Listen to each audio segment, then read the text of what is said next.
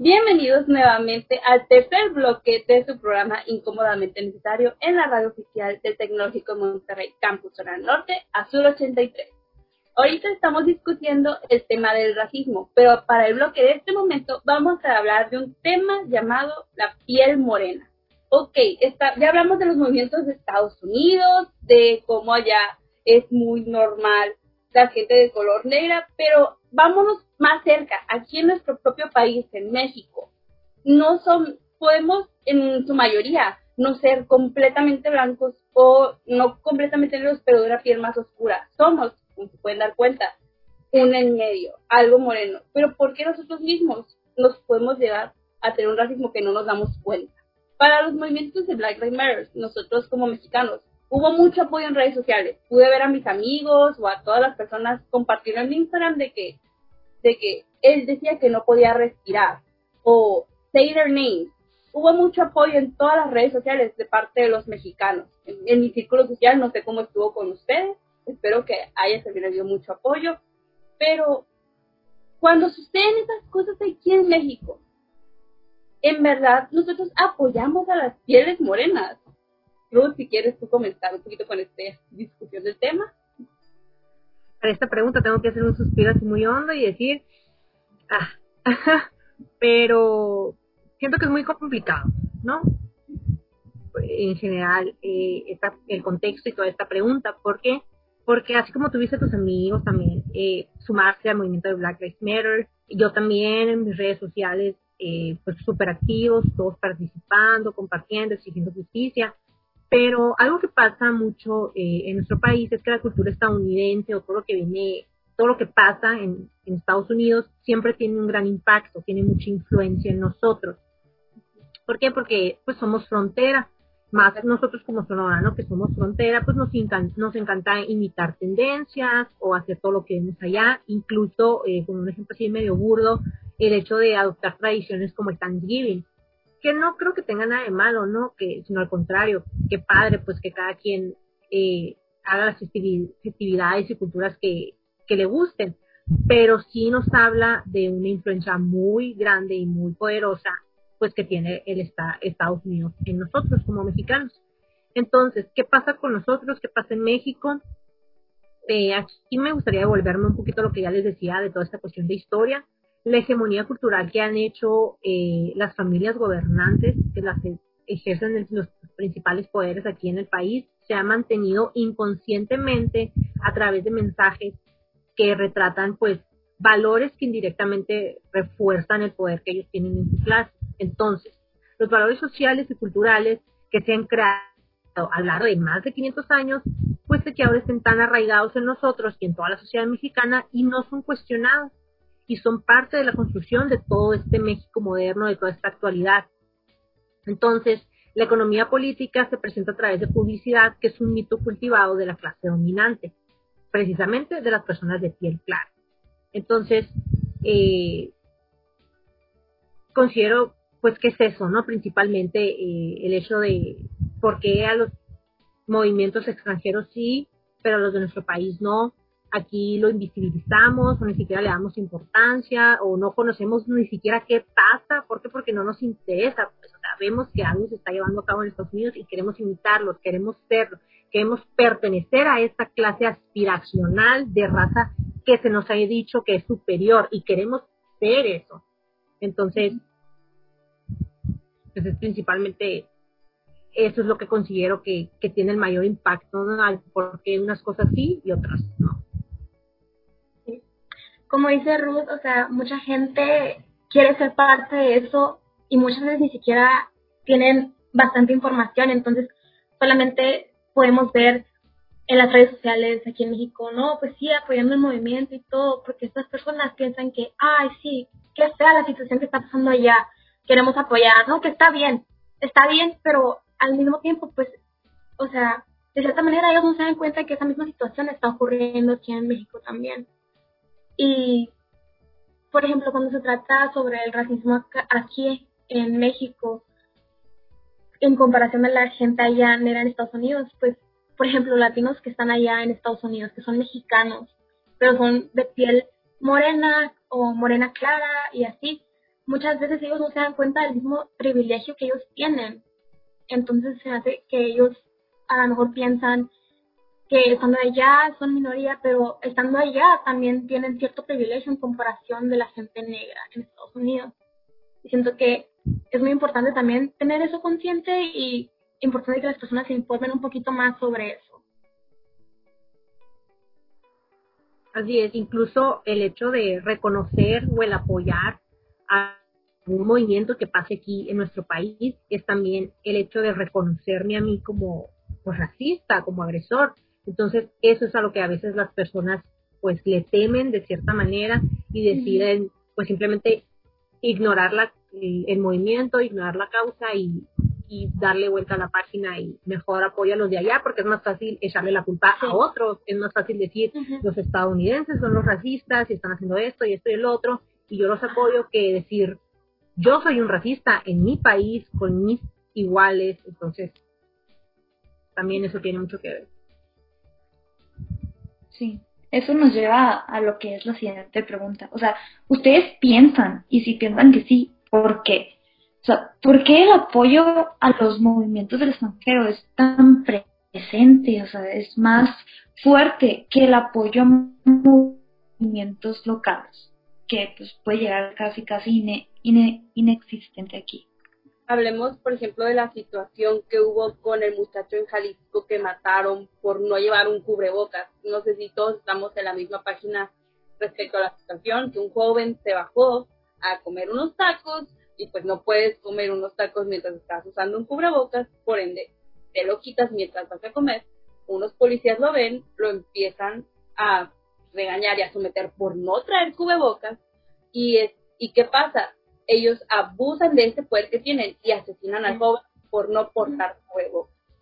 Eh, hubo un movimiento en Jalisco respecto a, respecto a eso, hubo una marcha y pues hubo un vandalismo al respecto, pero cuando sucedió estos vandalismos en Estados Unidos, por ejemplo, lo que mencionaste, Ruth, de la Casa Blanca, fue como que sí, hubo mucho apoyo de parte de nosotros en las redes, pero cuando sucede ese tipo de vandalismo aquí en nuestro país, es, esas no son las maneras, eh, el vandalismo, son los criminales, esa no es la forma.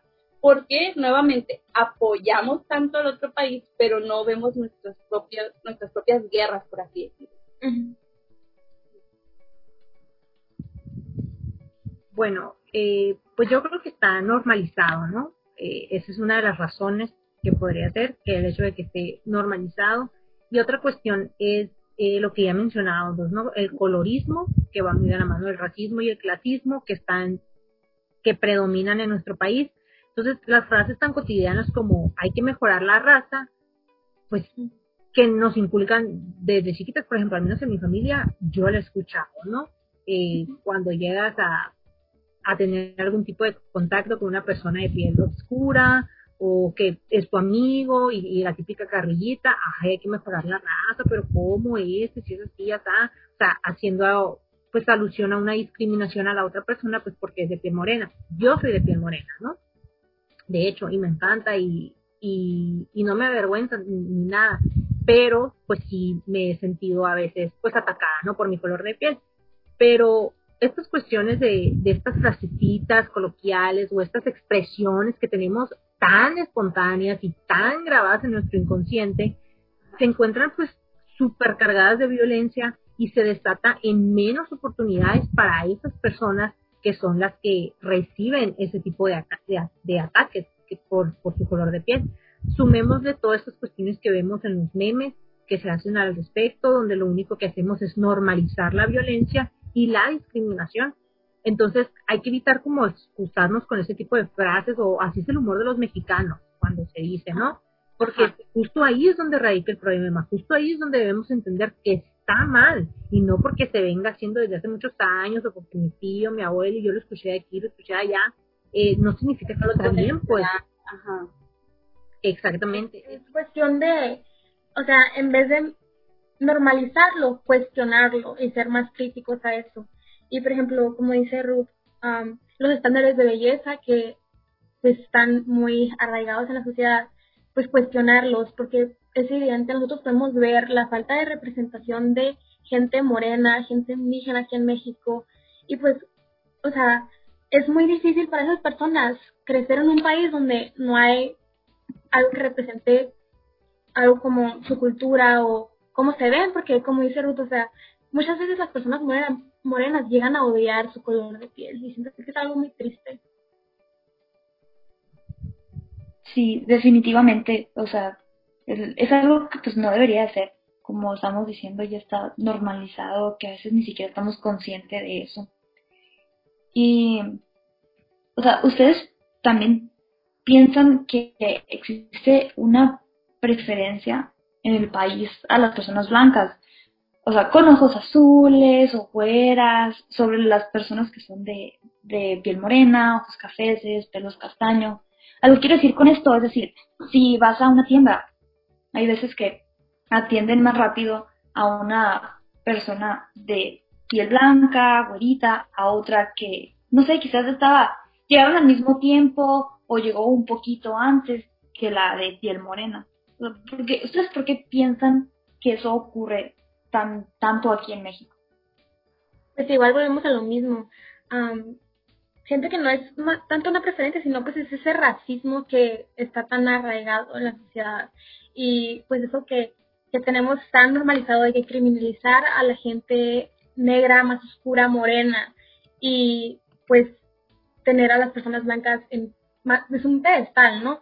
Porque existe pues sí, existe esa preferencia, se puede decir, pero pues es racismo, ¿no? De las personas. Así es. Siento que son también, pues, todos estos prejuicios que se han concebido hacia la gente de color, eh, pues, más oscuro, ¿no? ¿Por qué?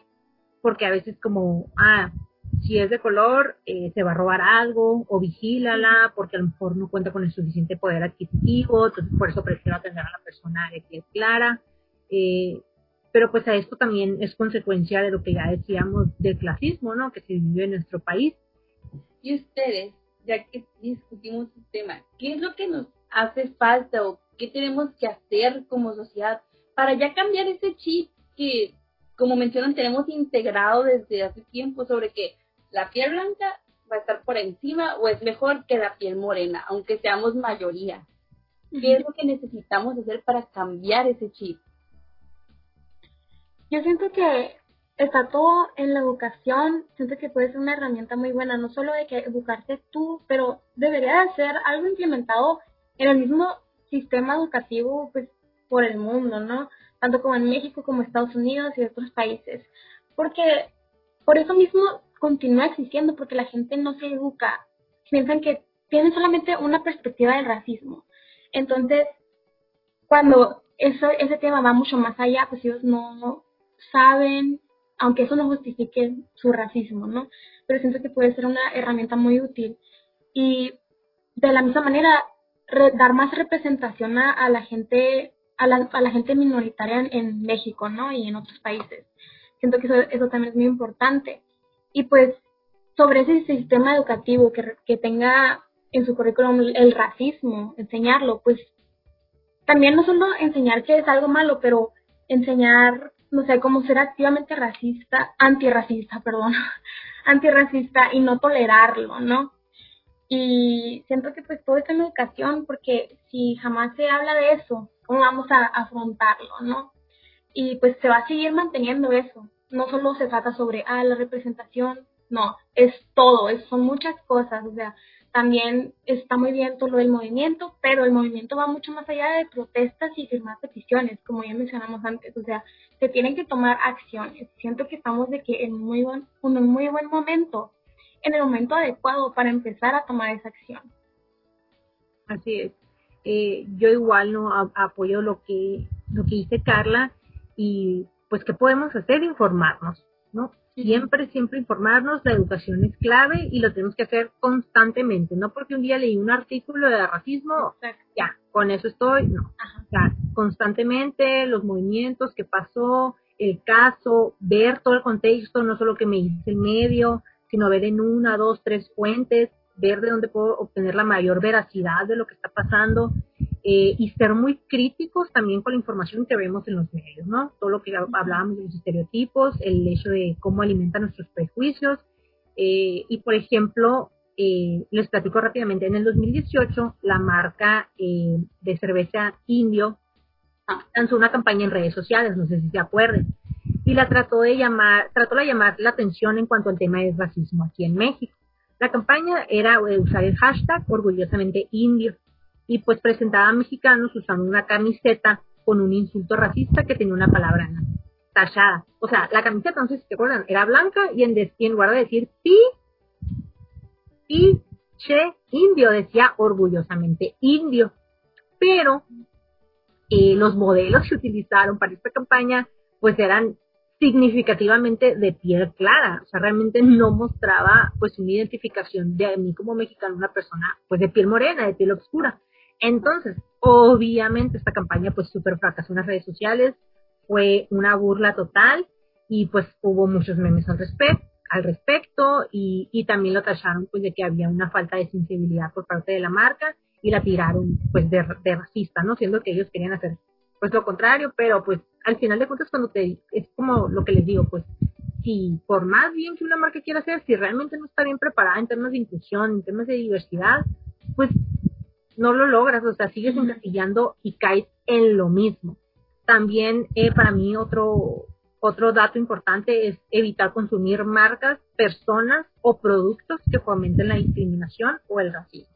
Esto va desde influencers, eh, pues marcas precisamente, que por más que me guste lo que tú quieras, eh, si yo veo que esta, mensaje, esta marca me está dando un mensaje de odio, me está encasillando en prejuicios, me está haciendo caer en estereotipos y dañando a personas eh, de grupos vulnerables, pues no la voy a consumir, o sea, y no le voy a seguir dando mi dinero o aumentando su popularidad. ¿Por qué? Porque si las marcas ven que están funcionando bajo un comportamiento, pues ellas siguen igual y no les interesa un cambio. ¿Por qué? Porque el consumidor o el cliente no exige un respeto o no exige una marca seria, responsable, comprometida. Entonces, pues hacerlo activamente, ¿no? Sí. De hecho, lo veo como una muy buena manera para terminar este último, este tercer bloque, para luego ya pasar al último, ¿no? O sea, tenemos que tener muy consciente que pues nosotros sí hay cosas que podemos hacer y para, para quitar este racismo, a eliminarlo. Ajá. Y pues ahorita vamos a ir a un pequeño corte comercial y regresamos con el cuarto y último bloque del programa.